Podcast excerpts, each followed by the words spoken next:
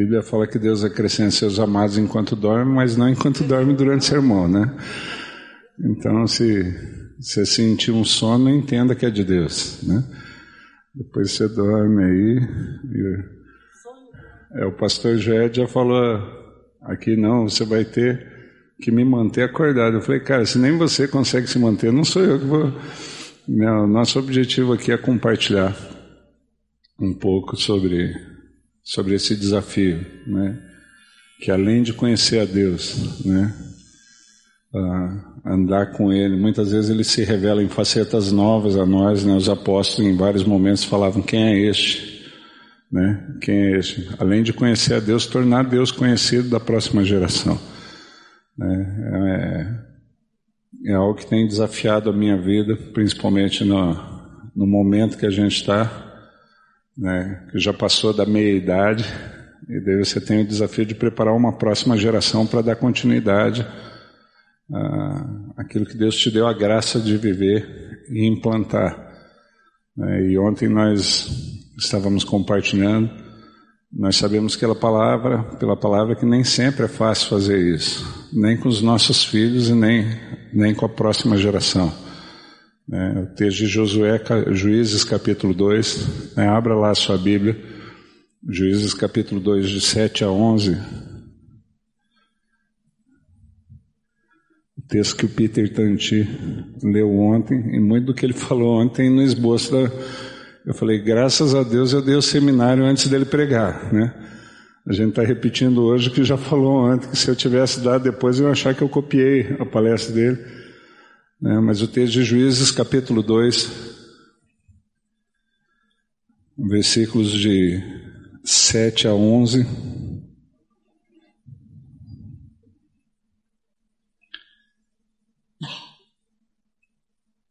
Juízes capítulo 2, versículos de 7 a 11.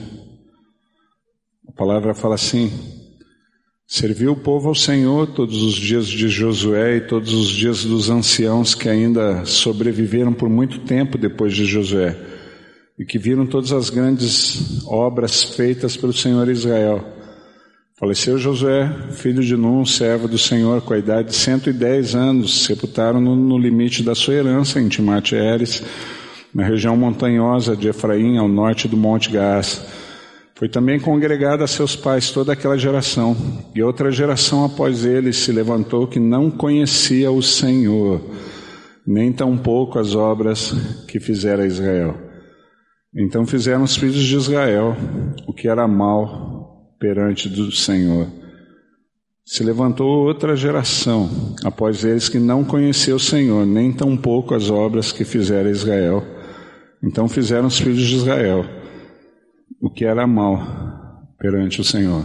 Né? Ah, uma geração como a de Josué, né? pessoas tremendas, né? aquele que, eu já tenho falado isso, né? Moisés foi aquele que recebeu o chamado para guiar o povo para fora da escravidão, levar o povo de Israel à libertação, e operou tremendamente. Né? Mas Josué, Moisés foi um dos que teve muito percalço, muito problema no exercício da liderança, né? E ele só não teve a liderança dele abortada, o projeto abortado, porque em vários momentos Deus defendeu. Deus impediu que Moisés fosse apedrejado, Deus reverteu o sentimento do povo, fazendo com que eles permanecessem sendo guiados por Moisés. A vontade deles em vários momentos foi voltar ao Egito. Josué é dessa liderança de Moisés por ordem de Deus, e Josué não tem nenhuma das crises que, que Moisés viveu. Né? Nenhuma das crises que, que Moisés enfrentou, tem um sermão onde a gente trabalha isso, porque que a gente entende isso, mas você vê um, um líder muito mais tranquilo para levar o povo, e ele leva o povo a, a terminar aquilo que era a promessa de Deus, tomar posse da terra. Né? Agora, esse cara que tinha essa capacidade também tinha, herdou a intimidade que Moisés tinha com Deus, ao ponto de Deus passar a falar com ele. Quando iniciou o ministério, é, é conhecido como servo de Moisés, quando encerra e morre, ele é conhecido como servo do Senhor, né? Ou seja, o testemunho dele, a trajetória dele de andar com Deus ficou conhecido do povo, tanto que no fim do ministério dele ele é conhecido como servo do Senhor. Né? O cara que, que foi o responsável, teve a ousadia de mandar o sol parar, né? o responsável pelo maior dia na história da humanidade que, que a gente tem conhecimento. Mas esse cara e a geração que conviveu com ele, quando eles deixaram de existir, eles deixaram um legado terrível. Que era uma outra geração que não conhecia a Deus. Estava envolvida no processo, desenvolvia algumas atividades, até talvez servisse o Senhor, mas não conhecia Deus. E às vezes é fácil a gente perder essa percepção. Muitas vezes nós temos visto com tristeza, né? O Paulo Mazzoni falou isso no, no primeiro dia em que ele ministrou. Né? A realidade de muitos pais, mães que amam o Senhor, são fiéis a Deus, têm anos servindo dentro da igreja em várias posições, mas não tem mais os seus filhos junto com eles. Né? Quando os filhos crescem, eles optam por si, porque às vezes vão sendo criados na, na vida religiosa desde pequenos, vão sendo levados, mas não conhecem o Senhor. Eles não têm as experiências com Deus e às vezes a gente não percebe isso. A gente acha que pelo simples fato de eu estar levando meu filho para um lugar onde Deus se manifesta, onde a glória de Deus se manifesta, por estar com meu filho numa atividade religiosa que foi uma benção, ele está compreendendo o que está acontecendo lá. E nem sempre isso acontece. Né? Ah, como o pastor Elias né, vem citando o Global Kingdom, né? Nós fazemos parte do grupo do Global Kingdom aqui no Brasil. Né? Eu, o pastor Roberto e outros pastores que, que estão ministrando aqui nesses dias. E ele falou, está mais, em mais de 70 países ao longo do mundo. Pessoas abençoadas que são referências para nós, homens de Deus, mulheres de Deus que participam desse grupo. Nós temos tido a tristeza de, de vez em quando, ouvir a notícia de um, dois filhos, né, de pessoas desse grupo que que perderam. Né? Um pastor muito conhecido, a gente não vai citar o nome, seu filho se suicidou recentemente. Né? E o pai é um homem de Deus. E nem sempre a gente consegue ter essa percepção, né? De se o meu filho está conhecendo o Senhor, se o meu filho só está participando desse movimento, como participa de várias outras atividades. Né? E o que a gente quer pontuar nessa tarde e se você ficar tentado a dormir, amigo, né, já, já dá autorização para quem está do seu lado te cutucar, te beliscar, fazer qualquer coisa. Depois, no fim do seminário, se tiver tempo, eu dou algumas dicas para você dormir no culto. Isso é uma benção, mas eu não vou ensinar antes para você não usar no meu seminário. Tá? Eu dou a dica no fim para você usar no seminário do outro. Né? Mas a, aqui nessa tarde, a nossa ideia é, é pontuar algumas coisas, né? que muitas vezes são coisas simples mas às vezes a gente negligencia isso que podem ajudar, né? Tanto no discipulado dos seus filhos, quanto a geração de jovens que vem se achegando, vem se aproximando da igreja, né? Você tornar Deus conhecido dessa geração. É, nós já temos falado isso. Ah, o pastor Elias traz uma estatística que o cristianismo está envelhecendo no mundo. Né? Um dos pregadores citou, acho que foi o Paulo, não lembro quem que citou, que muitos dizem que o cristianismo está uma geração da extinção. Né? Porque em vários lugares, como a Europa, o cristianismo está envelhecendo, os jovens estão se indo das igrejas. Né? Nós lá na nossa igreja temos a alegria de ter mais ou menos 4.500 pessoas em células e ter 60%, 70% dessa galera com menos de 30 anos de idade. Né? Domingo nós tivemos um culto onde nós chamamos as pessoas com mais de 35 anos de idade que tinham recebido uma palavra de Deus no passado, antes de Deus iniciar o mover que tem iniciado na vida da nossa igreja, a virem à frente. Né? Aqueles que eram os herdeiros da promessa de Abraão, conta as estrelas do céu, daria uma geração como elas que de homens, de rapazes e moças ungidos e veio uma geração e foi uma beleza. Né? E depois eu chamei os rapazes e moças que vão herdar a bênção desses, que receberam a palavra lá atrás, e 70% da igreja veio à frente. Né? Pessoas com menos de 30 anos de idade, 35 anos de idade. Né? Então nós temos tido a alegria de, de viver isso que, que a gente vai pontuar aqui. Né? Mas a gente vai pontuar algumas coisas a partir da minha experiência também. Né? Alguns que estão aqui já conhecem as ilustrações, já ouviram as referências. Né? Eu tinha um professor de cursinho, eles estão aqui porque são amigos, né? insisto em prestigiar. Né? Mas tinha um professor meu de cursinho, eu sou natural de Curitiba, nasci, me criei aqui, saí daqui para o ministério, fiz o meu cursinho no positivo, e eu tinha um professor de cursinho, não sei se ele ainda dá aula, o Mitsuhashi, né, e ele, ele falava o seguinte: ó, Eu quero dizer para vocês que a matéria é a mesma, as ilustrações são a mesma, quem devia ter passado no vestibular eram vocês. né? Então, nessa tarde, a gente vai, vai estar tá ministrando a partir da minha experiência como jovem criado dentro da igreja, né, e que infelizmente, por não conhecer o Senhor, um tempo se afastou né? Eu participava de todo aquele movimento. Meus pais eram líderes da Metodista. Né? Meu pai representou a Igreja Metodista do Brasil internacionalmente, minha mãe foi líder nacional e eu não conhecia o Senhor. Criado dentro da igreja. Né? E as coisas que aconteceram na minha história que me fizeram chegar onde eu estou hoje e, e, o desafio de não repetir os mesmos erros que os meus filhos, né? tornando Deus conhecido dos meus filhos. E crise a gente vai enfrentar nesse processo, desafio a gente vai ter nesse processo. Né? Como já tem sido ministrado em outras palavras, a gente vai simplificar, a vida em família não é para gente banana. Né? Vira para quem está do seu lado e fala assim: você é banana ou valente? Né? Você não tem muita certeza, querido, e Deus te deu a herança dele para administrar, que são os filhos. Os filhos são a herança do Senhor, que Deus achava que você é mais valente do que você pensa. Então, nesse desafio de tornar Deus conhecido da próxima geração, com todo respeito, mas vira para a pessoa que está do seu lado e fala assim: se tem sido banana, para de chorar e vamos, vamos fazer Deus conhecido dessa próxima geração.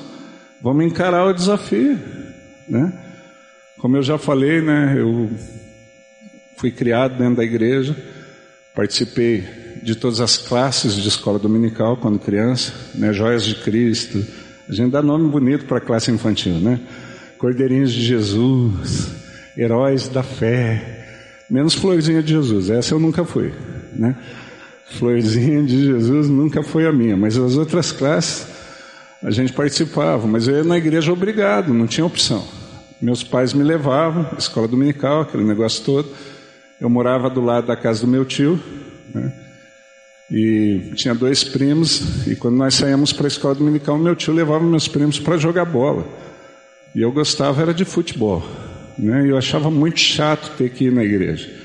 Eu era obrigado a isso. Depois de um tempo, eu já maduro, consciente do que eu queria da vida, com 10 anos de idade, eu cheguei para o cheguei pro meu pai e falei: Eu não vou mais na igreja. Né? E meu pai falou assim: Filho, não, não tem mais mesada no fim do mês se você não for na igreja. Eu falei: Pai, eu estou sentindo de Deus que eu devo continuar aí na igreja. E durante um tempo eu, eu continuei indo na igreja por outros propósitos que não eram o Senhor, né? Por outros motivos, é, eu fiz um trato com meu pai, ele falou, você tem que participar de um culto por semana, não interessa qual culto. Você escolhe, se você participar de um culto por semana, você tem mesada no fim do mês. E durante um tempo minha vida na igreja foi por isso. Eu ia, eu estava lá, participava das atividades, mas não conhecia o Senhor. E não tinha interesse em conhecer. Os meus interesses eram outros, né? Por causa do futebol, né? eu já tenho brincado com isso também. Tem gente que fala assim: há tantos anos atrás eu joguei. No meu caso, há 60 quilos atrás eu jogava bem bola, né? O pastor Elias. É, tenho falado do amigo barrigudo, ele é terrível, né? Mas é um bom amigo, vale a pena.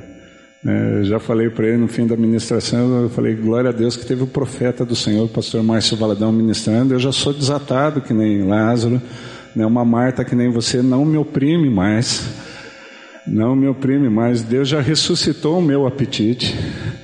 Né? Deus já, já, já não estou que nem você debaixo da maldição de Gisele Bündchen.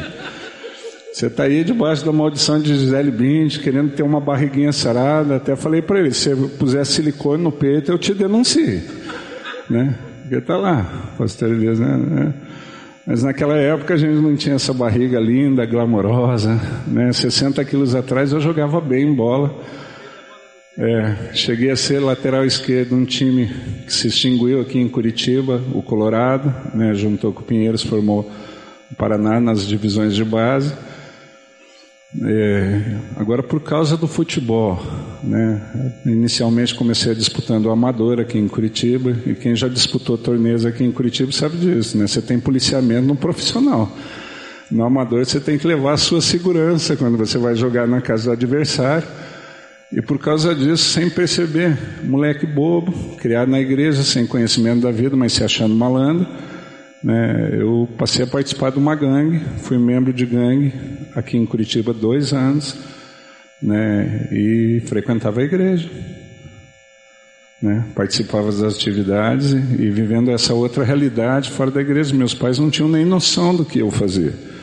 Meus pais só passaram a descobrir o que eu fazia é, quando eu passei a testemunhar, quando eu já tinha voltado para o Senhor. Porque aqui em Curitiba você sai da, da rua que você mora, você sai, se não for por misericórdia, né? se não for por misericórdia, os pais nem têm noção. Isso acontecia muitas vezes. Meus pais sabiam que eu devia estar fazendo alguma coisa errada, mas não sabiam em que nível, não sabiam o que.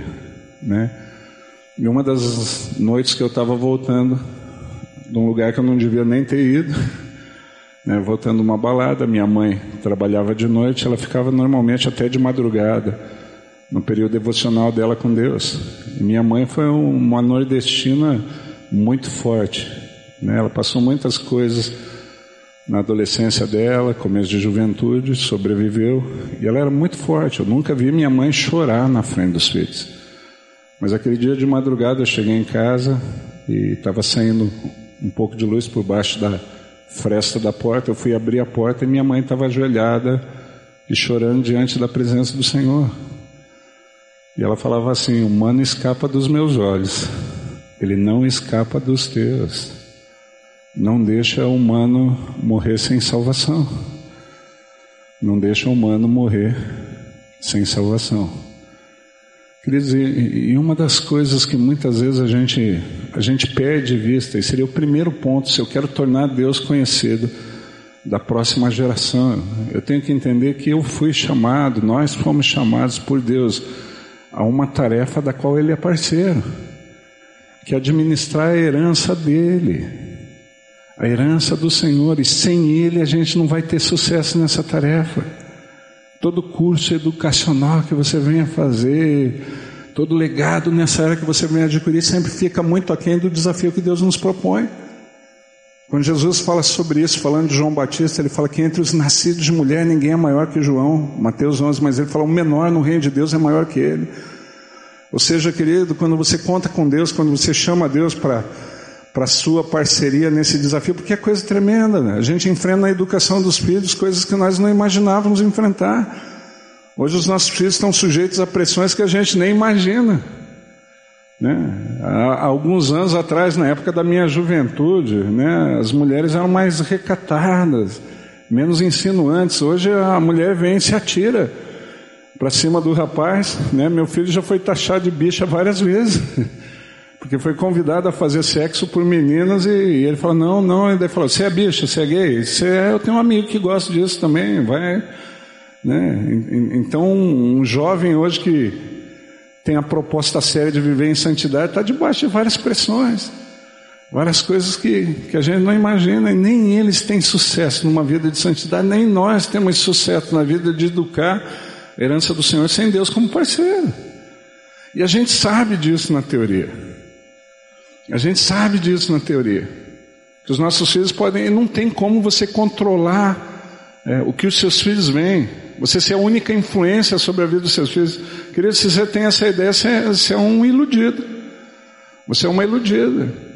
Né? Hoje nem, nós não controlamos nem o que o pessoal está tá fazendo na hora do culto. Né? Ontem, na, na hora da palavra do pastor Peter Tantin, um outro pastor que é discípulo nosso, e tinha ouvido o seminário que eu dei ontem, começou a, a mandar SMS para mim. Pastor, ele está pregando o que o senhor pregou. Eu falei, ainda bem que foi depois de mim, senão achavam que eu ia copiar. Ele falou, mas está muito igual. Isso na hora do culto, aqui um outro pastor mandando mensagem para mim, e eu respondendo, eu confesso, né, meus irmãos? Que eu vi a mensagem chegar, eu respondi. Agora imagina os nossos filhos, que, que para eles essa, essa tecnologia é natural. Coisas que a gente se bate, eles lidam com facilidade. Você está pregando, já tiraram foto, já postaram no Face. Né? Hoje a, o culto é interativo com milhares de pessoas que estão por redes sociais, às vezes ouvindo. Você transmite seu culto pela internet. Né? Eu tenho várias pessoas que participam do, do culto pela internet que nunca pisaram em Mandaguari. Né? mas me conhecem das redes sociais. Hoje você não controla mais as influências que seu filho recebe. Né? Não tem como você ficar de olho em tudo que ele faz. E muitas coisas nos pegam de surpresa, mas não pegam de surpresa o Senhor. Deus nunca é pego de surpresa. E eles podem escapar dos nossos olhos, não escapam dos olhos do Senhor. Se nós queremos ter sucesso em tornar Deus conhecido da próxima geração, primeira coisa que nós temos que entender é que oração por eles não é opcional. Né? Oração por eles deve ser sistemática e intensa. Né? Como pai, né? desenvolva uma vida sistemática de oração pelos seus filhos. Pastor, se inicia quanto? Na concepção. Quando seu filho estava na barriga, já devia estar tá orando. Não orei. Sempre dá para recuperar. Começa agora.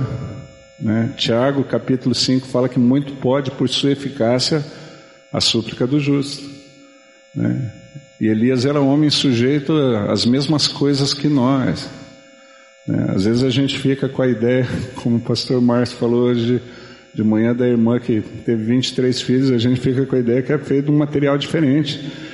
Né? Quando a gente olha para Elias, as realizações deles eh, e as nossas crises, as crises que a gente tem, as crises internas, a, aquela carne que aflora. Né? Eu, na época que eu era de gangue, eu nunca tive problema com drogas, eu nunca tive problema de uma vida devassa, sexualmente devassa, mulheres. Segundo ponto, a gente vai falar por quê. Mas eu tinha problema com a violência. Né? Eu gostava de brigar. E por mais que tivesse recebido uma educação dos meus pais falando para não brigar na rua, eles falavam se brigasse na rua apanhava em casa. Né? Isso vai até você passar o limite a primeira vez. Isso vai até você transpor o limite a primeira vez. Depois que você transpõe o limite a primeira vez, vê que não tem consequência, daí para frente, né? E a gente tinha uma tendência à violência. Eu gostava de brigar. Eu gostava de, de arrumar confusão na rua. Né? E até hoje, de vez em quando, mano de gangue aflora nas coisas da igreja. Né? Você tem, ensina algumas coisas para os membros, o pessoal da minha igreja pegou um macete. Ele fala assim: enquanto o pastor está chamando você de querido, está tudo tranquilo. Quando o pastor chama você e fala, amigo, vem cá, eu quero conversar, a luz amarela acendeu. Se ele chamar de caboclo, já chega confessando, cara, que, que a coisa vai ficar feia.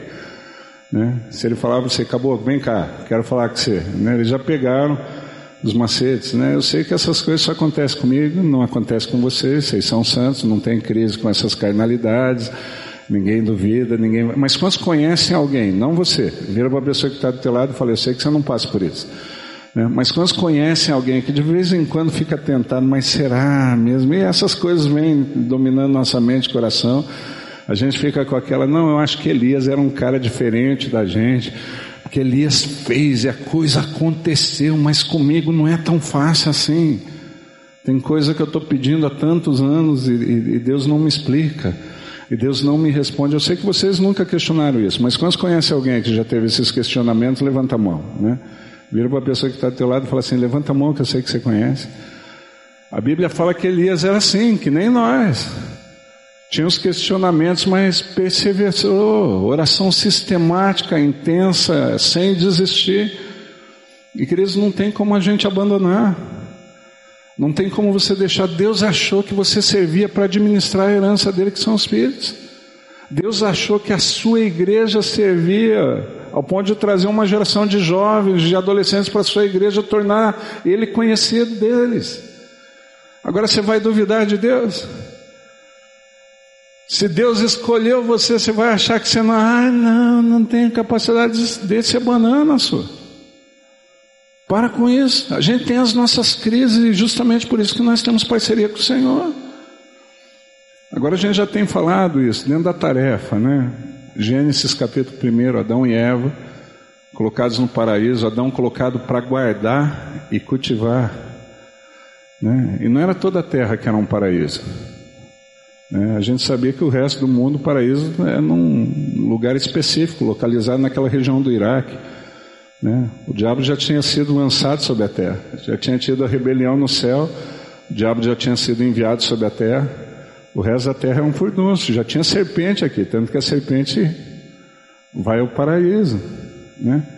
E Adão, que havia sido colocado no paraíso para guardar, vacila na tarefa dele de guardar, de proteger. E quando Adão vacila, a serpente pode entrar no paraíso e falar algumas coisas na orelha de Eva. Querido, se você vacilar na sua oração pelos seus filhos, você acha que não tem serpente jogando ideia na cabeça dele? Você acha que não tem papo de serpente jogando algumas setas na mente do seu filho, da sua filha? Se nós vacilarmos, eles têm pouca chance, querido. Se você quer tornar Deus conhecido dos seus filhos, a gente tem que, que vigiar para guardar. E eu vou dizer mais: se você faz isso sozinho, vai vacilar. Porque não tem como a gente, como pais, dentro da atividade corrida do mundo moderno, você está sistematicamente. Por isso que a gente precisa organizar um movimento de oração na igreja. Tem tantos ministérios aí que nos incentivam a isso. Desperta, Débora. Agora, querido, se na sua igreja não tem algo organizado, reúne um grupo de pais, mães que tenha preocupação pelos seus filhos e desse desafio de tornar Deus conhecido e começa. Começa alguma coisa, porque aquele dia que você vacilar, tem um outro pai cobrindo seu filho de oração. Assim como o dia que ele vacilar, você está cobrindo o filho de outro de oração. O primeiro passo, se a gente quer tornar Deus conhecido da próxima geração, é organizar um grupo de oração sistemática, intensa e ininterrupta pelos nossos filhos. Porque o diabo vai tentar levar a tua herança. O diabo vai tentar tocar a vida dos seus filhos. E a gente sabe disso. Né? Quantos pais ficam mais carnais quando mexem com seus filhos aqui? Né? Quantos são assim? A gente é muito espiritual até tocar no, nos nossos filhos, na nossa herança. Né? A gente vira um bicho. Quantos aqui são mais carnais? Levanta a mão. Graças a Deus ninguém, glória a Deus, aleluia. Aqui todo mundo é santo, controlado pelo Espírito. Mas quantos conhece alguém? Não você. Vira para a pessoa que está do teu lado e fala, eu sei que isso não acontece com você, mas quando conhece alguém que se torna mais carnal, levanta a mão, né? Vira para quem está do seu lado e fala assim, levanta a mão, cara, se não se tornasse, não prestava para ser pai, né? Até na natureza o animal defende a cria, cara, vai ser você que vai perder para o animal. Vira para quem está do seu lado e fala assim: está perdendo para o bicho, safado? Né? É lógico que não. Né? Se até o animal defende a cria, é instintivo, é natural. Mexeu com os nossos filhos cria confusão. Na é verdade, pode até mexer com a sogra, com a sogra a gente incentiva a mexer, né? mas os filhos não. Onde já se viu, né? Então a gente tem que ter, e o diabo vai tentar mexer, tem que ter esse movimento sistemático de oração. Querido, segundo, o segundo passo, né, é, ganhe o coração do seu filho e mantenha ele com você. Porque às vezes a gente acha que pelo simples fato de eu ter cuidado dele quando era pequeno, ter trocado as frases, não é fácil.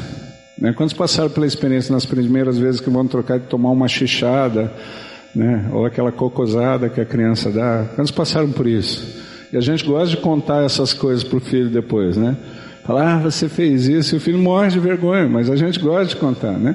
Pai e mãe gostam desses negócios de queimar a cara do filho. Né? A gente guarda o primeiro lencinho que ele deu, primeira chuquinha de cabelo. Cara, o que, que vai adiantar? Né? Se minha mãe tivesse guardado, podia fazer implante agora, mas né? Que que, mas a gente gosta disso, gosta de mostrar para os amigos. Né? E a gente acha que pelo fato de ter feito todas essas coisas, as crianças vão entender a vida toda que a gente os ama. E não funciona assim. Não funciona assim. É algo que tem que ser cultivado o tempo todo. Ganhar o coração. Às vezes a gente quer ensinar ou quer falar algumas coisas e quer ser contundente na educação, sendo que eu perdi o coração dos meus filhos. E daí o que a gente consegue é acirrar a revolta, querido. Você tem que ensinar a criança o caminho que deve andar. Não pode ser negligente nisso. É uma tarefa que Deus manda. Mas para ensinar a criança o caminho que deve andar, você tem que ter a certeza de que o coração dela é teu, de que ela está disposta a ouvir o que você está dizendo, de que ela se interessa pelo que está dizendo. Porque as crianças na primeira infância aprendem por padrões referenciais. Ela está pouco ligada na sua teoria e mais ligada no seu exemplo. Agora, para isso, Para ganhar o coração dos nossos filhos, nós precisamos ter tempo com eles. Como o pastor Paulo Mazzoni falou na primeira ministração, não adianta pôr babá para substituir. Os nossos filhos vão. O Paulo estava falando, né, do, de uma mãe que foi perguntar: seu filho gosta disso? Ela foi perguntar para o babá: ele gosta. Porque não passava tempo com os filhos. E hoje é um desafio na sociedade moderna, né, onde muitas vezes os dois estão trabalhando, estão fora de casa. E aquele negócio, não, não, mas o tempo que eu passo é um tempo de qualidade, querido. Se você não consegue ter muito tempo com seus filhos, pelo menos tem um tempo de qualidade quando você tem. Mas não tem tempo de qualidade que substitua quantidade de tempo com os filhos. Né? Não tem. A gente já tem falado isso. Tem algumas pessoas que falam assim: ah, pastor, eu só consigo ler alguns versículos da Bíblia porque eu fico meditando e às vezes a minha mente fica divagando, divagando. Eu falei, cara, se você não consegue se concentrar, em vez de se perder nessa tarefa, leia o máximo que você puder. Ele falou, mas mesmo sem me concentrar, mesmo sem se concentrar, valendo, lendo, lendo a Bíblia. Eu falei, o cérebro é um tremendo computador, ele registra tudo em que os teus olhos batem. Só que muitas vezes você só acessa pela memória aquilo que é registrado com emoção. Né? É aquele negócio das placas da memória, teoria do Augusto Cury, você acessa com facilidade aquilo que é registrado, aquilo que é marcado com força. E a gente lembra das histórias nem sempre de maneira emocional, né? nem sempre de maneira real. Depois de anos, a gente passa a contar as histórias de maneira emocional. Né? E quando um dos cônjuges não ficou muito envolvido emocionalmente na história que a gente está contando, fica corrigindo o tempo todo. Não é verdade? Quantos já passaram por isso com o cônjuge? Vai contar a história e fala, bem, não é assim. Não foi assim. Não, mas e, e daí? Fala, não, não, também não foi desse jeito, foi depois. E daí chega uma hora a gente se neva e fala, quer contar você? Né? Assim, eu sei que isso não acontece na casa de vocês, né? Porque normalmente, só que o cérebro registra tudo, querido. Registra tudo. Agora, aquilo que foi registrado sem uma emoção profunda, é disso que o Espiritismo se vale para falar que são reminiscências da vida passada. Porque daí você passou por algo parecido e daí você passa por uma outra situação lá na frente e fica com a impressão que já viveu aquilo. Né? Quando já tiver essa sensação? Né? Eu fico com a impressão que eu já vivi isso, não viveu. Né? Às vezes hoje que a gente é crente, a gente acha que foi algo profético, uma sensação profética, né? É bobagem. Né? O que aconteceu é que você viveu uma situação semelhante, mas como o cérebro registrou, né? sem grande carga emocional, você acessa vagamente a situação e fica com a impressão que eu já passei por isso que eu já passei por esse tipo de coisa. Então eu falei para o cara, amigo, leia a Bíblia o máximo que você puder. Porque a Bíblia fala que o Espírito Santo nos faria lembrar do que Jesus ensinou. E para lembrar tudo que você precisa é ter visto. O teu cérebro vai registrar e na hora que precisar o Espírito Santo vai trazer a memória. Então leia, leia. Se você não tem condição, te falta concentração para ali meditar em profundidade, leia. E o dia que você tiver para o crime, você medita. Pastor, o que é porque é uma expressão só. O dia que você estiver focado na coisa, você medita, você tira para meditar. Querido, passe o máximo de tempo que você puder com seus filhos. Se envolva com as coisas dele, mas passe o máximo de tempo fazendo o que eles gostam. Porque às vezes nós que somos mais maduros, nós queremos arrastar os nossos filhos para a nossa situação, queremos que eles gostem do que eles. Não tem jeito, querido. Às vezes a gente se esquece de como foi ser criança. A gente se esquece de como foi ser adolescente. Nós queremos que os nossos filhos tenham prazer no que a gente tem prazer. É impossível. Está aqui o pastor Ronaldo. O pastor Ronaldo, na, alguns anos atrás, era o pastor do Ministério de Famílias na nossa igreja. E alguns anos atrás ele teve a crise com os filhos deles. Todos os três ciscaram fora da igreja. Né? E o mais novo era mais ousado. Né? Menos temeroso ciscou um pouco mais. Né? Um dia o Ronaldo teve umas crises lá de pressão, passou mal. A esposa dele falou assim: esse menino vai matar o Ronaldo. A gente não aguenta mais o que esse menino está fazendo. Eu falei para ela, eu falei, pode deixar o meu telefone, quando o moleque der crise no colégio, eu vou, eu vou lá atender. E durante um tempo a gente assessorou. Mas eu conversei com o Ronaldo, falei, Ronaldo, deixa eu te explicar um negócio. É, chamar o Ronaldo aqui à frente para ilustrar o que eu ilustrei aquele dia. Chega aqui, cara. Né? Eu pus o Ronaldo do meu lado, eu falei, cara, deixa eu te explicar um negócio que você está exigindo do seu filho é impossível. O que você está pedindo para ele fazer é impossível. Eu falei, eu vou dar, te dar um exemplo. Eu pus o Ronaldo do meu lado, como ele está aqui. Eu falei, agora sem ficar na ponta do pé e sem subir em lugar nenhum, cresce e fica do meu tamanho. O Ronaldo me olhou e falou assim: Não dá. Eu falei, mas é o que você exige do seu filho. Você exige que ele tenha a visão de vida que você tem. É impossível para ele. Eu falei, agora eu consigo ficar do seu tamanho. Né? Obrigado, querido. Eu falei para o Ronaldo: você consegue se lembrar das crises que ele está enfrentando, porque você já passou. Você consegue se lembrar como é assustador para ele, muitas vezes por não saber como reagir, ele te decepciona. Não é que ele quer fazer isso, ele te ama também mas ele não sabe como lidar com essa fase. Você sabe, querido. E muitas vezes, por causa da visão de vida que a gente tem hoje, ou às vezes da função que eu desempenho na igreja, eu fico mais preocupado com aquilo que os outros vão pensar do que em ajudar o meu filho a passar essa fase de crise. Querido, esquece dessas coisas e mantenha o coração do seu filho do seu lado. Guarde, mantenha o coração do seu filho, ganhe o coração do seu filho e mantenha o coração do seu filho. É o que eu e minha esposa chamamos de poupança emocional. Né? Às vezes, no início do casamento, no início da vida conjugal, a gente fica muito preocupado em fazer uma poupança financeira, em guardar recursos. Eu e minha esposa fizemos a opção de, de fazer uma poupança emocional. O que, que, é isso? Como a gente mora em cidade pequena, a gente imaginava que mais cedo ou mais tarde nossos filhos teriam que sair para fazer faculdade, alguma coisa. E como eu falei, né, na época que eu estava desviado dos caminhos do Senhor, que me impediu de fazer coisas piores não, não era o meu compromisso com Deus, nem o amor que eu tinha ao Senhor, mas o amor que eu tinha à minha mãe. A poupança emocional que ela fez. Minha mãe foi vice-presidente de casa de recuperação durante 15 anos. E de vez em quando ela me pedia para ir tocar na casa de recuperação. E eu sabia que ela não estava interessada no meu talento musical. Eu sabia tocar duas músicas, querido. Né? E como todo mundo que está iniciando, o ritmo das duas músicas era o mesmo. Né? Normalmente quem começa a tocar só tem dois ritmos, já que é bom, blém, blém, blém. Né? Eu estava no blém, blém, blém ainda, era iniciante. Mas ela me levava lá para eu poder ver a realidade daquelas pessoas. Ela sabia que eu estava escapando, então ela queria me proteger, evitar que eu me envolvesse com drogas.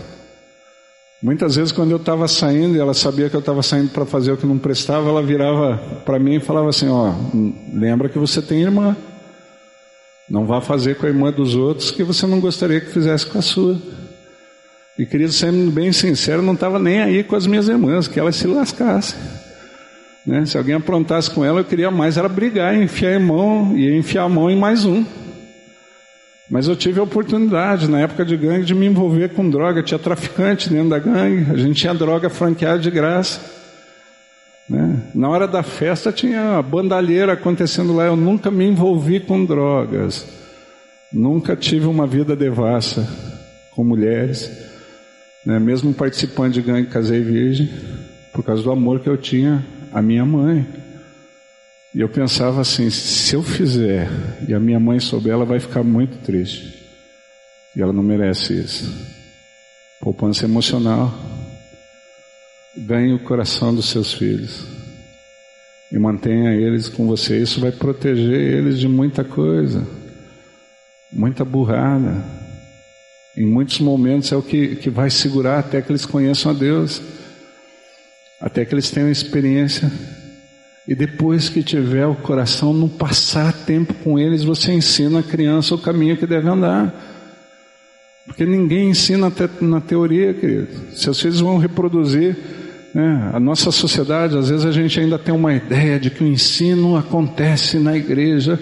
Né? Dentro da, da denominação que eu participo, muitas vezes eles defendem isso. O espaço de ensino na igreja é escola dominical. E eu falo, não, a escola dominical é espaço de transmissão teórica.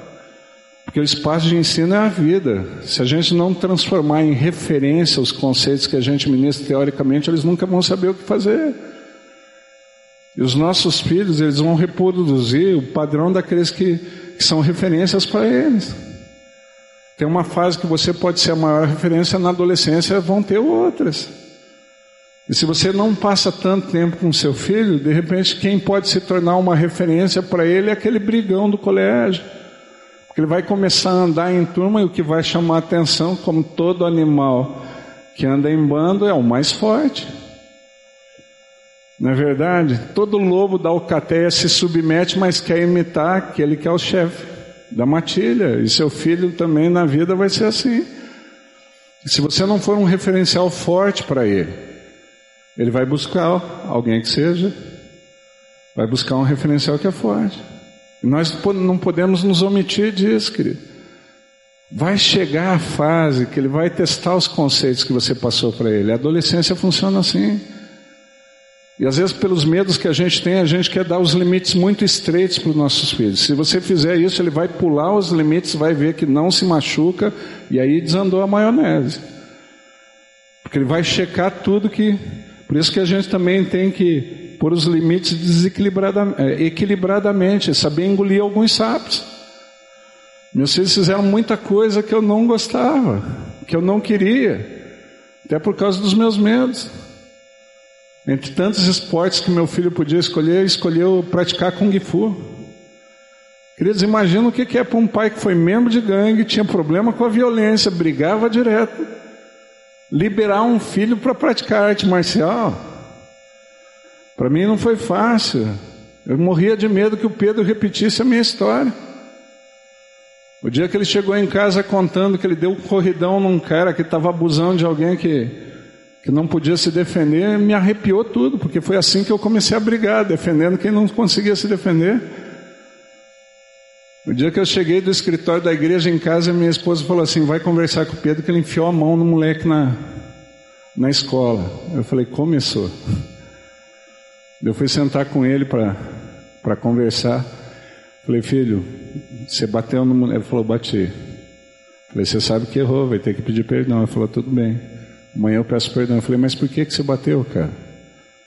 O que, que aconteceu? Ele falou, ah, ele começou a brincar comigo que eu gostava da fulana, não gostei da brincadeira, pedi para ele parar, ele continuou, enfiei a mão dele e parou. Eu, e o meu filho é muito tímido, é o tipo de brincadeira que ele não gosta. Então eu já sabia que era algo que mexia demais com ele. Eu falei, cara, mas você sabe que você errou, vai ter que pedir perdão. Ele falou, eu sei, agora deixa o pai perguntar um negócio para você. A menina com quem ele brincou era feia?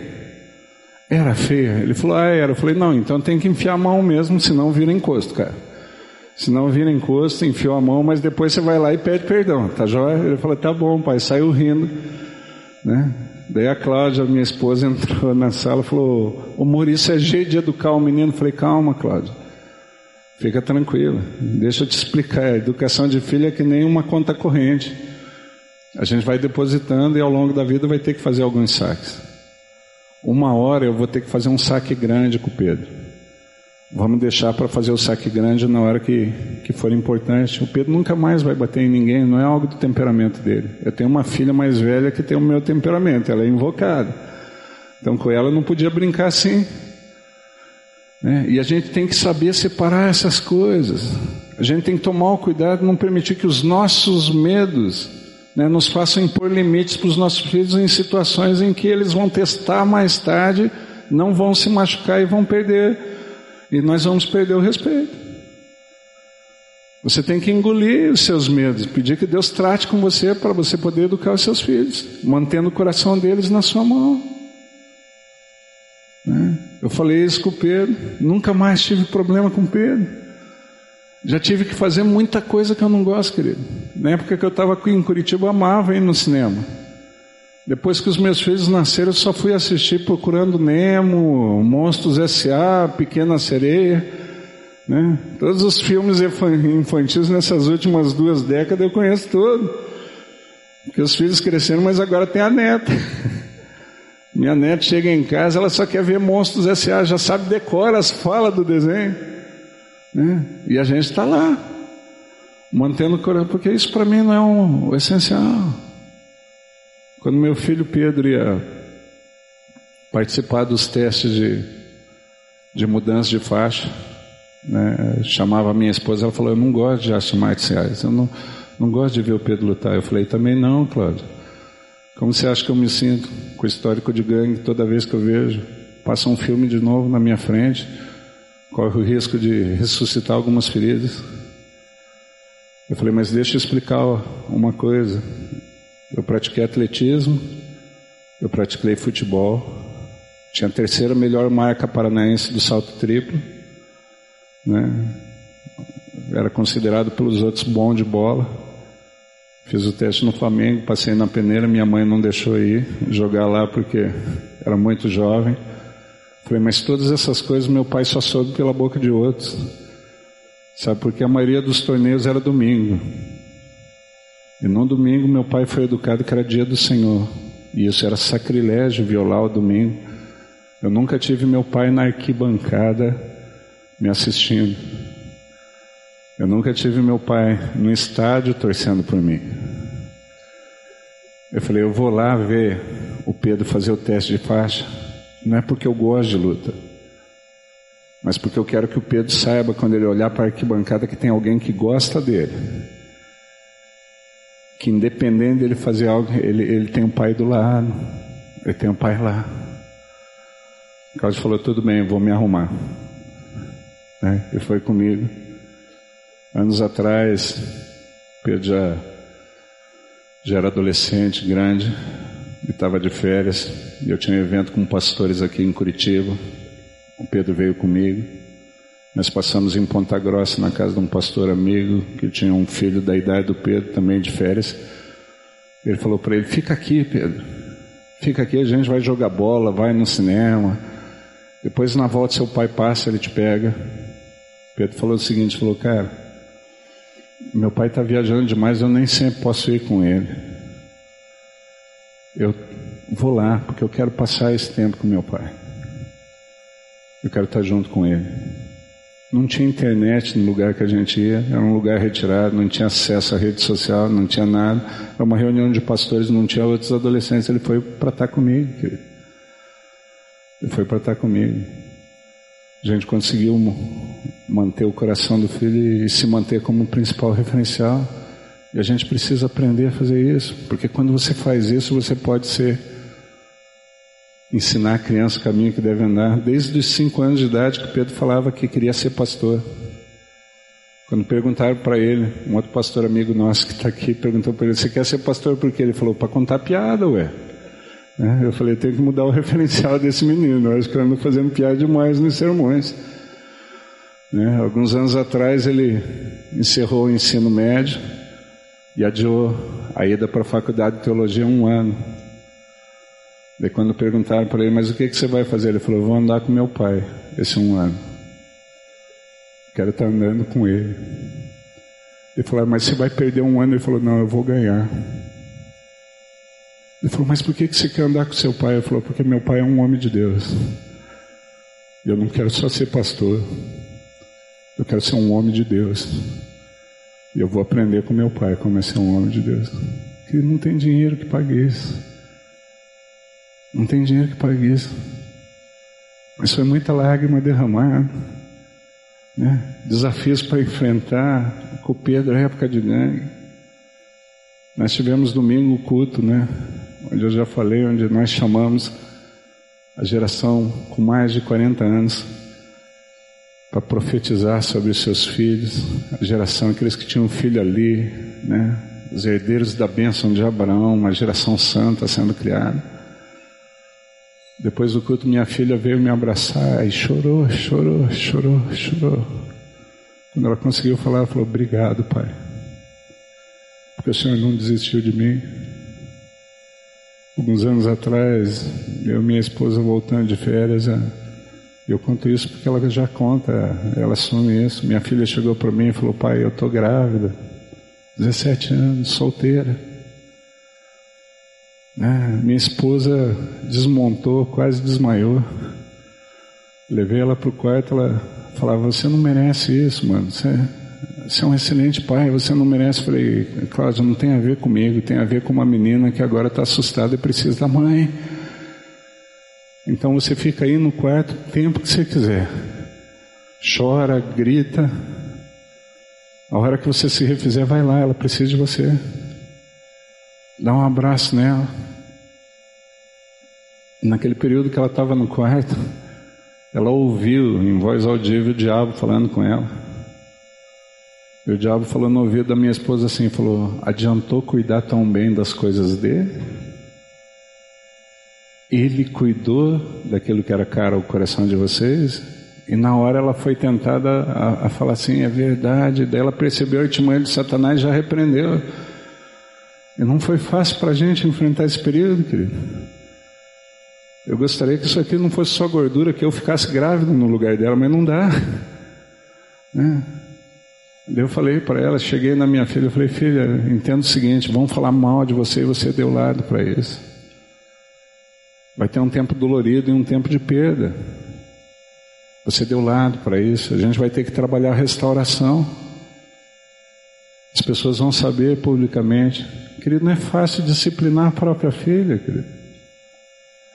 Mas eu falei, agora eu quero que você entenda um negócio, filho. Você não vai passar isso sozinha. Você não vai ter que enfrentar isso sozinha, você sempre vai ter pai e eu vou estar junto com você. Agora a gente não vai fazer nada camufladamente. Né? A gente não precisa ter vergonha. Você falou, falhou e é um erro como muita gente tem, mas que vem à tona, se torna público, é chocante para muita gente. Agora só tem um jeito dessa situação não assombrar a gente o resto da vida, encarar esse fantasma de frente. Porque eu falo que situações mal resolvidas se tornam fantasmas na nossa história. E eu falo que com fantasma não tem como lidar porque ele não existe, não é real. E como muitas vezes a gente fica repetindo histórias emocionais que não são reais porque não encara, não resolve, não trata. Eu falei para ela, a gente vai ter que tratar. Vai ter que resolver. E era uma adolescente, várias coisas para ela não eram fáceis. E às vezes a gente tinha que pegar na mão dela, pegar e, e andar com ela. Dessa situação terrível, Deus proporcionou uma das maiores alegrias da minha vida, que é uma menininha chamada Emanuele. Foi batizada até com o nome do vô. Né? A gente chama ela de Manuzinha.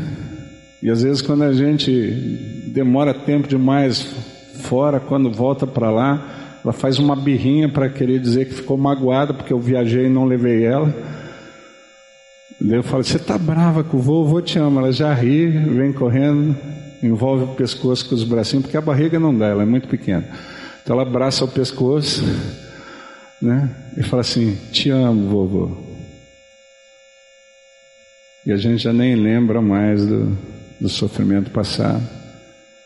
Agora domingo a minha filha e a gente pode perder muita coisa, querido. Seus filhos podem te decepcionar, né? Eles não vão fazer o que você imagina, história não vai ser assim. Mas se você quer ter a capacidade de ensinar a criança o caminho que deve andar, você não pode deixar eles esquecerem que você é o pai, a mãe que ama eles em qualquer circunstância. Talvez eles não sejam os filhos que você sonha, mas eles não podem deixar de ser os filhos que você ama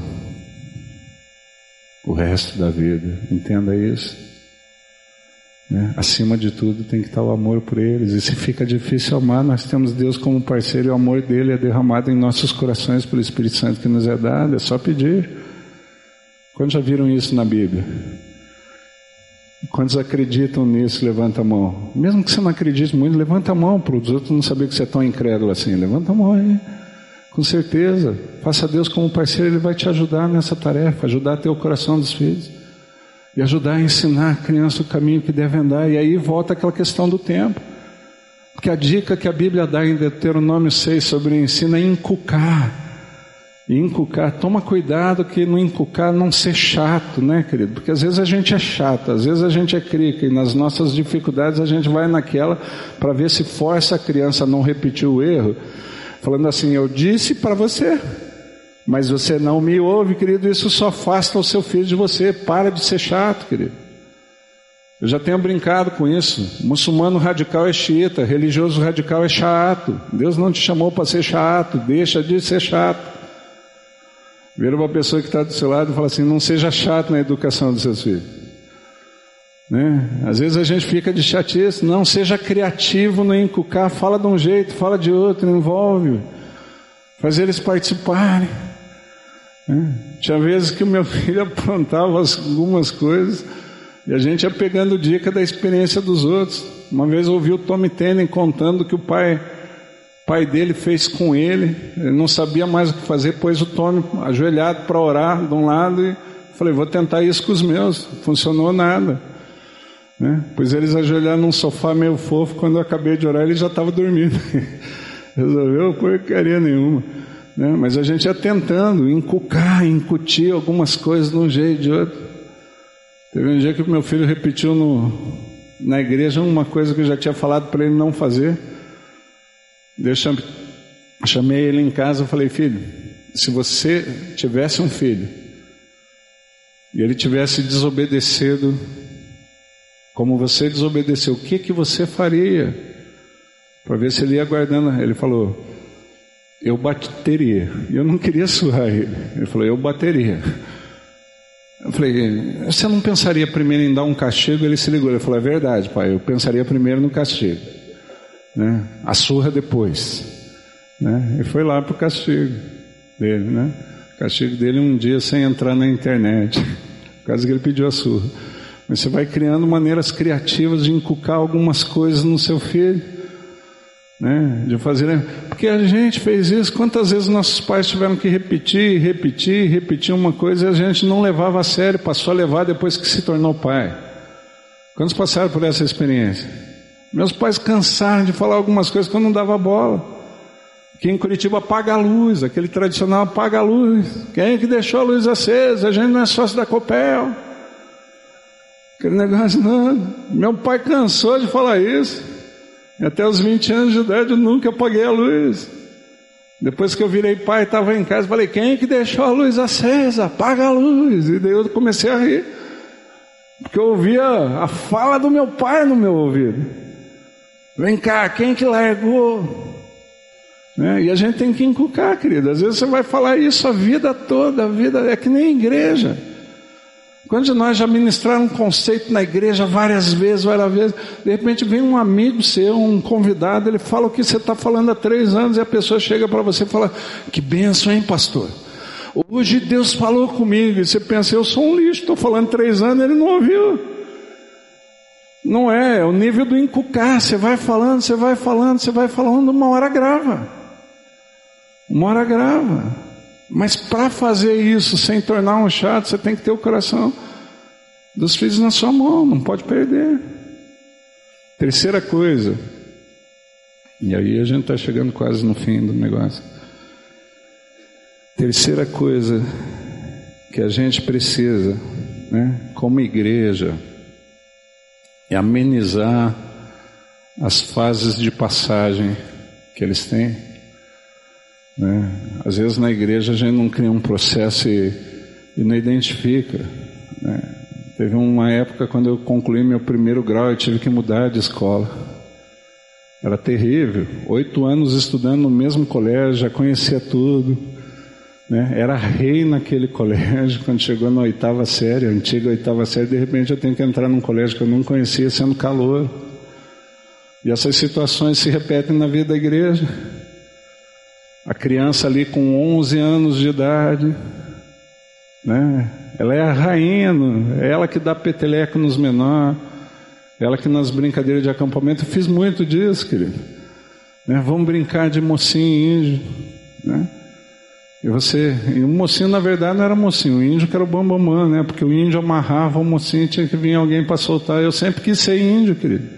Para amarrar os menorzinhos, com 11 anos eu era índio o tempo todo.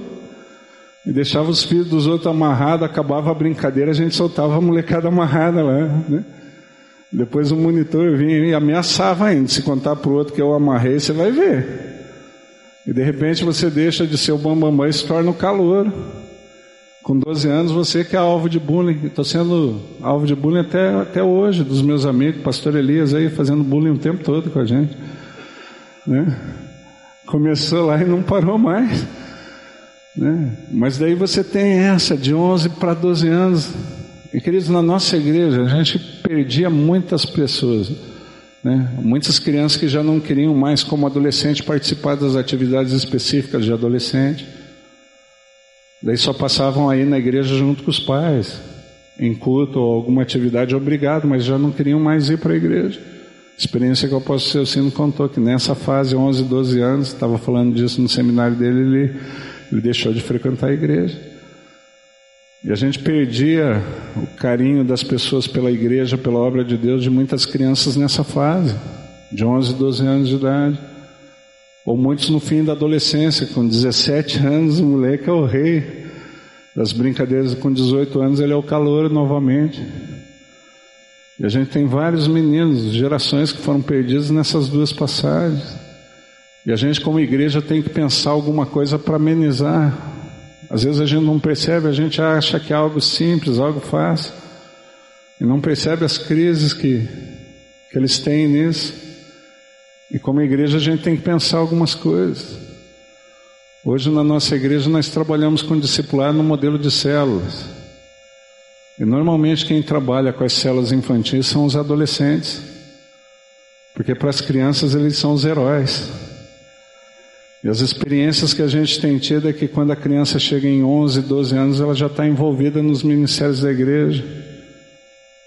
Né? Ela já vai se envolvendo no ministério Kids, nisso, naquilo, porque os heróis delas, elas têm a tendência a seguir, o líder dela de célula. E o trabalho de células nesses modos amenizou a passagem amenizou essas perdas, mas muito mesmo. Né? Os adolescentes discipulados por alguns que já são jovens. Nas celas, meu filho com 18 anos de idade já está no Ministério de Louvor da igreja, já participa de vários ministérios envolvidos, totalmente já está pregando no culto de jovens, né? porque veio tutelado. Hoje tem uma geração de, de vários jovens e adolescentes ousada em Deus para fazer muita coisa porque os mais velhos os estimularam. Em vez de ser algo traumático, a mudança é algo que agora eu vou poder participar de algum com o meu líder, de algumas atividades com o meu líder. Né? E os líderes que também foram discipulados para ser uma geração santa, a gente experimenta isso. Esses tempos atrás nós desafiamos né, a igreja dentro de um sermão que Deus opera o querer e depois o efetuar. Falei, agora, agora quantos de nós tem unção retida na nossa história, na nossa igreja, porque a gente teve um desejo promovido pelo Espírito Santo, um querer, mas não teve coragem de agir, de pôr em prática. E eu perguntei lá na igreja, falei, quantos aqui já sonharam em ressuscitar morto? Uma turma levantou a mão, eu falei, quantos oraram por cadáver essa semana? Ninguém. Eu falei, mas como que vai ressuscitar se vocês não oram pelo defunto? Queridos, o dia que eu preguei sobre isso, um moleque hoje é o nosso pastor de jovens na igreja, se sentiu desafiado e ele começou a procurar todo o velório de conhecido e foi lá para orar. O moleque já tem, eu acho que uns 20 velórios na conta dele. Todo defunto que pinta de conhecido, ele vai lá orar. Até agora nenhum levantou.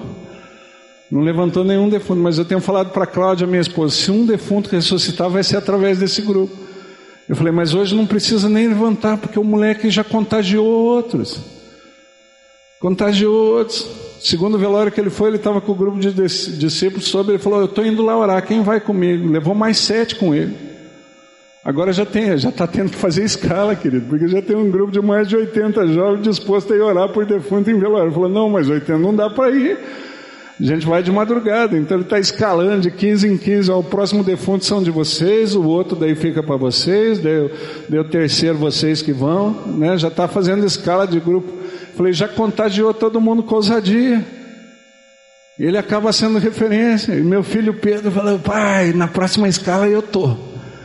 Então eu vou lá. Tô até orando para morrer alguém. Eu falei, não, filho, não precisa exagerar. Né? Não precisa chegar a esse ponto. Né? Mas está contagiado pelo líder dele, participando. Né? A gente tem que trabalhar esses ritos de passagem na vida da igreja.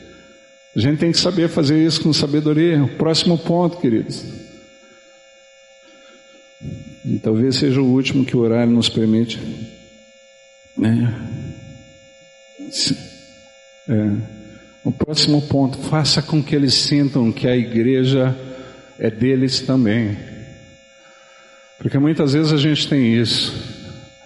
Né? São os adultos que planejam, os adultos que, que programam. E é normal esse tipo de coisa, porque a gente tem uma experiência que eles não têm.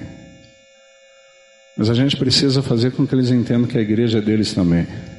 E às vezes, quando você envolve pessoas mais novas no trabalho da igreja, você vai perder um pouco em excelência. É, alguns pastores que já são pastores há anos, que chegam para trabalhar com a gente, eles, eles têm a dificuldade de entender essa cultura da nossa igreja hoje. Eles falam, ah não, eu, eu vi o fulano fez um negócio lá que não ficou tão bom, daí eu tomei a frente e fez. Eu falei, cara, não faça mais isso, eu não estou muito preocupado com desempenho aqui na vida da igreja. Eu não estou preocupado com o resultado hoje. A nossa cultura aqui é do desenvolvimento de pessoas. Eu estou preocupado que você estimule os outros a fazerem. Agora é lógico que aqueles que estão começando a fazer hoje não vão fazer com a qualidade daquele que faz há 20 anos. Não vão fazer com a qualidade daqueles que, que faz há 15 anos, mas eles têm que sentir que eles têm a chance de crescer, que tem espaço para eles. E é lógico que os nossos jovens, os nossos adolescentes não são experientes nisso, estão começando, querido. Quantos lembram quando começaram? Quando que você começou sua atividade na vida da igreja? Roberto, quando que você começou o ministério?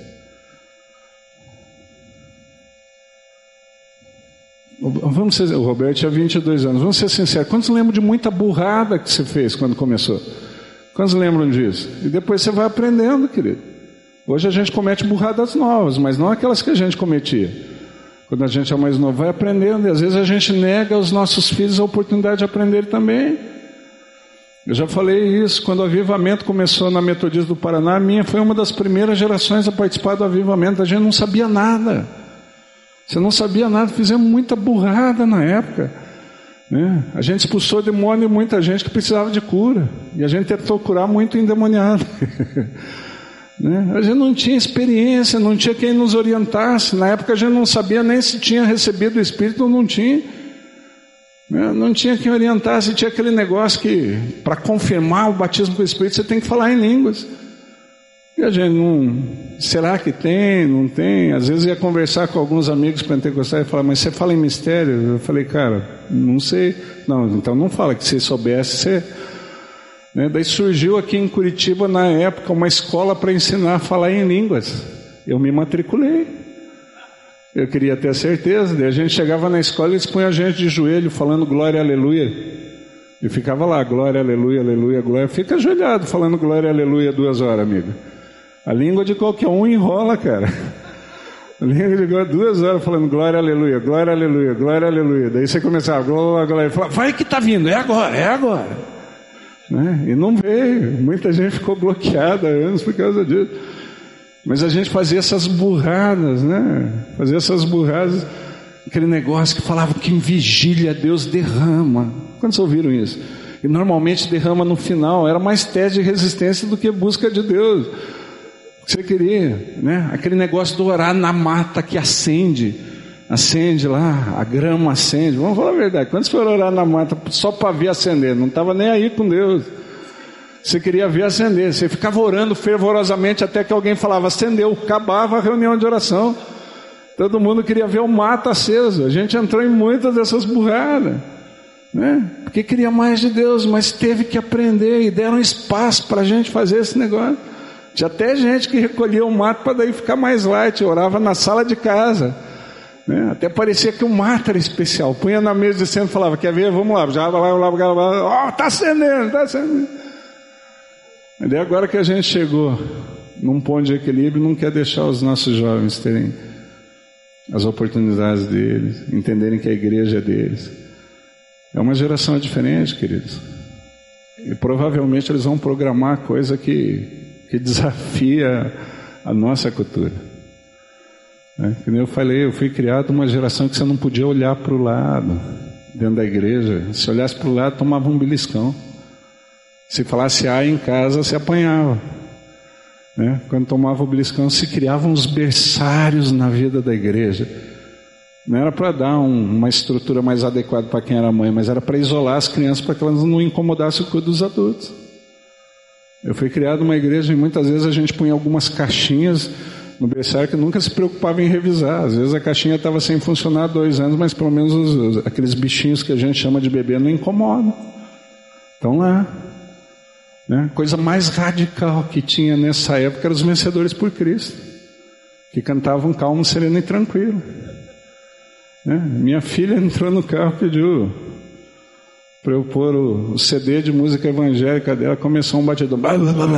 Eu falei, ô louco, ela falou, não, é uma banda gospel, Apocalipse 16. Eu falei, é o fim do mundo mesmo, é Apocalipse. Né? Mas tem oportunidade. Um dos meninos que hoje é um pastor abençoado, pastor Cezinha, também participa do Global King, uma igreja que está em franco crescimento, era o meu pastor de jovens na época. E ele programou uma atividade com os jovens da igreja, ele chamou de gospel rock. Eu já avisei os mais velhos, se não gostasse de rock, nem aparecesse, só orasse pelo negócio. Mas nem aparecesse lá. Mas nem eu estava preparado porque eu ouvi, querido. Ele organizou, pegou a quadra da igreja, montou um palco, jogo de luz, parecia show de rock mesmo. E eu fui preparado para dar um sermãozinho com alguns pontos como esse aqui. Quando eu cheguei lá, vi o negócio, falei, tô lascado. Daí quando acabou as músicas, ele falou assim, galera, se liga porque o pastor Mano vai dar um plá pra gente aqui. E eu subi, quando acendeu a luz que eu vi a plateia, eu vi que era pior do que eu pensava. Tinha um cara que eu achei que tinha dado errado a tintura, ele tinha umas quatro cores no cabelo, né? Tinha outro que tinha uma corrente atravessada pelo meio do peito, uma munhequeira cheia de prego, e parecia que tinha sido atacado por um grampeador, tinha piercing em tudo quanto era lado da cara. Eu comecei o sermão falando assim, as minas brodes, se liga que eu vou dar um plá sobre Jesus aí. Depois disso, só o Espírito Santo sabe o que eu falei. Quando acabou a ministração, tinha 400 jovens na frente do palco, aceitaram Jesus. Hoje, muitos deles são, são líderes de célula e são frutíferos.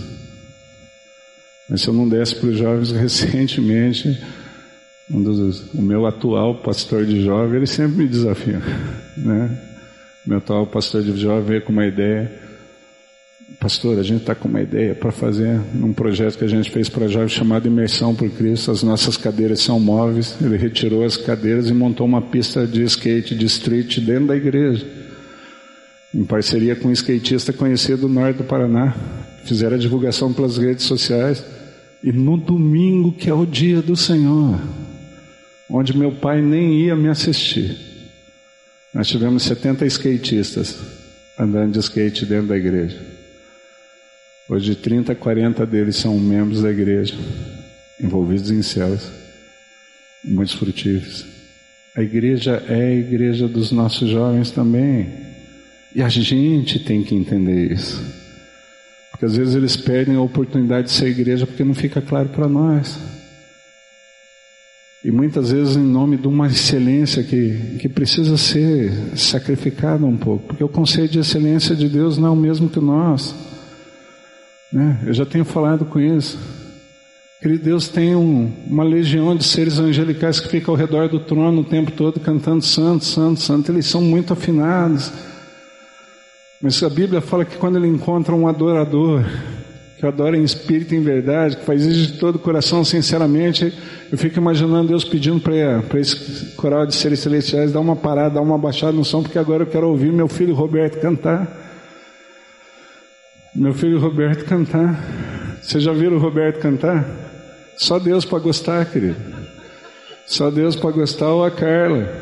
Mas Deus pede para, porque o conceito de excelência de Deus é diferente do nosso, não tem a ver com desempenho. Tem a ver com motivação, com intenção do coração. E às vezes a gente tem essa galera que está apaixonada por Deus, mas às vezes faz algumas coisas que que às vezes a gente olha e acha que não foi bem feito e a gente fica negligenciando a eles a oportunidade de louvar e adorar o Senhor de um jeito que Deus gosta. Porque segundo a visão dos homens, a excelência não é tão grande. A gente tem que parar com isso e permitir que eles entendam que a igreja é deles. Cris, eu só vou citar os próximos dois pontos.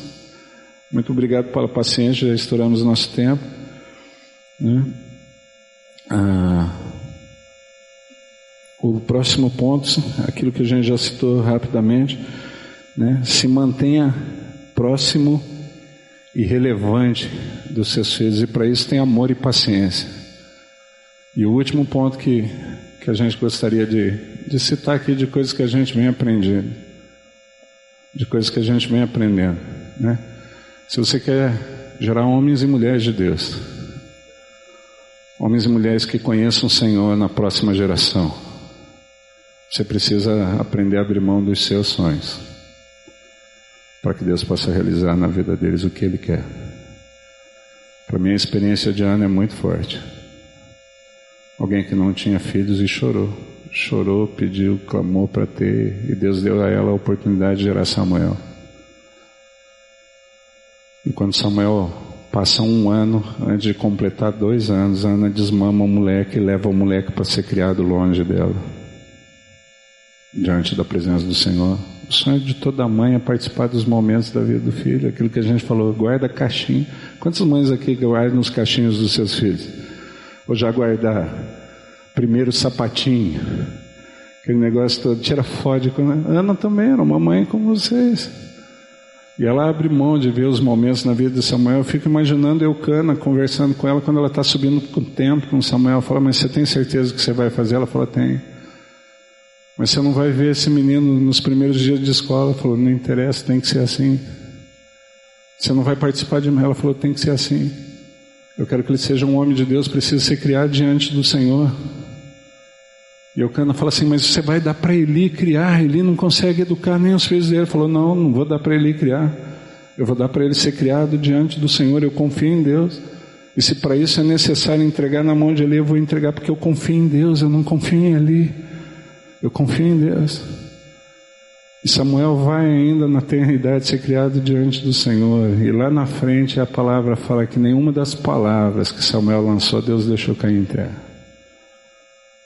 Quando Deus está falando da crise dele com Israel em Jeremias, ele fala assim: ainda que Moisés e Samuel se colocassem perante a minha face, mesmo assim eu não os ouvirei. Ou seja, para Deus, Samuel foi um dos dois maiores intercessores da história bíblica. Mas Ana teve que abrir mão do sonho dela, de ter um filho criado do ladinho dela, para que Samuel se tornasse esse homem de Deus. Seus filhos podem não ser o que você imaginou. E todo pai, toda mãe, quando gera, tem sonhos para eles. Mas a gente não pode permitir, não pode deixar que eles deixem de ser o que Deus sonhou que eles fossem.